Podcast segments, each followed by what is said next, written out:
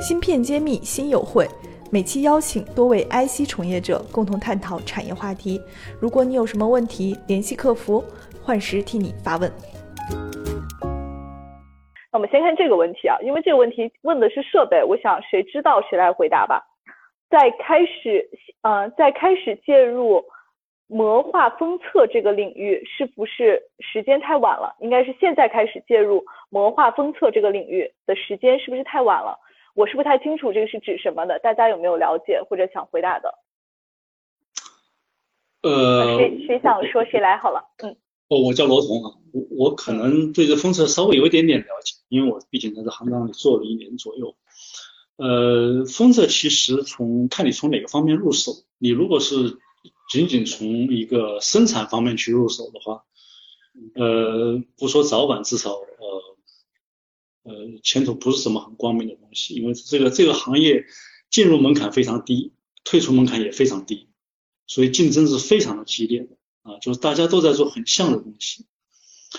呃，如果你也是去做这种呃非常普通性的封测的话，我不认为这是个非常好的方向，即使在有时候看起来封测产能还蛮紧，呃，我不认为是好的方向。但从另外一个方向讲，就是说，因为摩尔定律已经基本上快没有了，就是晶圆级上你去微缩一个东西越来越难的情况下，以后新型封装呃的地位会越来越高。所以，如果在新型封装方面去摸索的话，啊，这个还有非常大的空间，有很多事情应该做的没有人去做。啊，我觉得这个是应该我们呃想办法后来居上的地方。嗯，好的。那我也想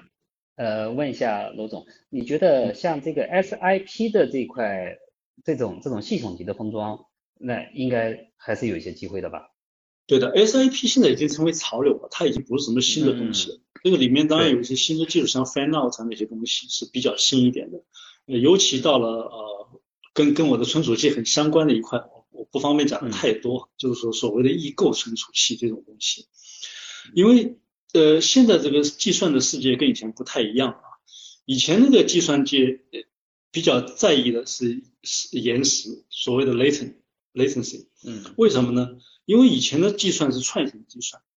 你编一个程序从第一步算到第一万步，对吧？就打个比方，就好像我做计算的时候，我在桌上写一行东西，写完了。拉开抽屉，把它存在抽屉里面，这个抽屉就是这个 DRAM 存储器，对吧？那我再算下一步，哎，想起来有个数据要调一下，又打开抽屉一下。以前是算一下开一下抽屉，算一下开一下抽屉，都是串行的。那你如果每次开抽屉时间都很长的话，那开一万次抽屉那就那就不得了，对吧？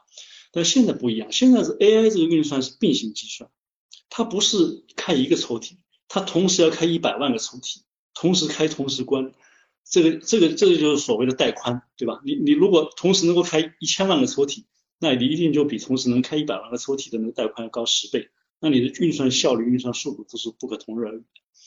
所以在这种情况下，那带宽对带宽的限制最大的就是所谓的连接，那跟封装大有关系。所以晶圆级封装啊，就是微放微佛这些这些概念以后会非常的流行。那这方面其实做的工作还相对比较少。啊，只有几家大的厂家在做，目前国内做的比较好的可能是长江。总总的来讲，那水平还是还是离期望值还是差的蛮远的。那这个这个我觉得是有机会。半导体全产业链的芯片企业库、投资机构库、产业园区库均已建成，用数据和专业搭建产业资源平台，促进人才、资本、资源的高效匹配与链接。欢迎关注公众号“芯片揭秘”，与我们取得联系。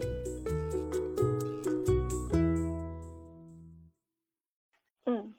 好的，那我们要不看下一个话题？呃，有一个朋友问：铁电存储器未来发展如何？新型存储器未来会到来吗？比如铁电存储器、组变存储器等。我觉得这个有点意思哈，就讲的是未来。呃，大家哪一位想想回答一下？嗯，那我我来讲，我来讲讲我的看法吧。嗯，因为刚才这位呃这位朋友讲的铁电，其实包括铁电，包括像我们讲的 MRAM、RRAM，甚至以前讲的 PCM，呃，它其实都是对 PCM 都是大家讲了很久的这个所谓的下一代的新型存储器。那其实下一代新型存储器它的目的就是说，呃，我要得到一个完美的存储器，那它要有 DRAM 的一个快速读写，要有 3D 就是 NAND Flash 的一个大容量，那它还要有 NAND 和 NOR 的这个非掉电的易失性。呃，其实这个话题已经讲了大概，像 PCM，我记得我大概在零三年的时候就有接触过一些产品。那我个人觉得，像 FERAM 或者说 MRAM、RRAM，目前还是比较呃初期的。呃，我们看到一些不光是从容量，还是从市场上来说，相对来说比较狭窄。那包括像以前富士通开发的铁电，像以前呃我们 Freescale 那个 Everspin 发明的 STT 的 MRAM。它其实还是集中在一些非常非常 niche 的一些市场，它还是没有达到我们所谓的下一代新型存储器这么一个一个完美的一个存储器。那我个人觉得，像这些新型存储器，首先要替换的市场就是我们指指的是 eFlash，就是指那个比如说我们的 CPU 或者是 GPU 或者是一些 SOC 内置的 eFlash 这部分的市场，然后再从内置式的 eFlash，然后往外扩到。像我们今天讲的，就是外置的，比如说 SPI 的 NOR Flash 这样的一个市场，应该说，呃，新型存储器还是有很长的一段时间，很长的一段路要走的。对，这是我个人的一些看法。嗯，呃，我也谈一下我的看法，因为我们公司呢，曾经呃是参加了国家零幺专项，就是我们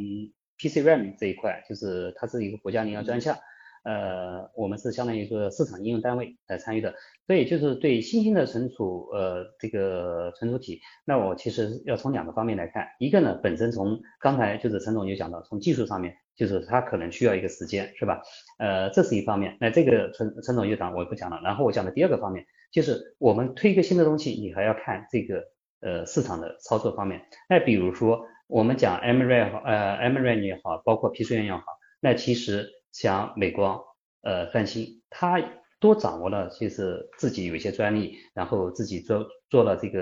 呃，具备了可能啊，具备这个量产条件。但是从市场角度，他要去看这个事情量产对他有好处吗？我现在 NAND Flash 卖的这么好，我为什么要推出一个新的东西打我自己，是吧？我前期的投入，整个这个从这个呃市场上面来说，我的投入我是不是更划得来？所以我觉得这个地方。不仅仅是技术的问题，还有市场应用，就是市场它的运营的一个角度的问题。那作为我们后来者，就是新的公司，他当然想去推这个新的东西，这样才有机会。哎，但是你现在面临的是这种国际的这种巨头，他会去打压这个市场。它其实在这个地方有它的一个难度啊，它起不来，不一定是技术问题，还面临着市场的挑战啊。这是我补充一点。啊，对，那这个地方我也补充一点，就是说我非常认可马说的这个这个话，就是说其实你如果是做庄的话，你可能在这方面发展的热心程度就没有那么高。那反过来看，其实这个这个东西其实确确实恰恰是我们应该做的，就是呃从国家层面上，从专利的那个壁垒的那个绕过壁垒的这个能力的程度上，这些事情都是比较值得做的事情。另外，你如果真的做成了，那如果对这个市场有一个比较大的贡献，那我觉得也是也是合适。至于说 市场的问题呢，我觉得中国本来就是一个很大的市场啊，就是如果国内有一些支持的话，我觉得是可以做起来，但是要花一点时间。芯片揭秘，产业人自己的发声平台，科普前沿信息，剖析科技赋能时代，推动新技术的认可与应用。致力于以细分领域专业化的深度服务，推动芯片产业人才、资本与技术的融合。喜欢就点赞转发支持下我们。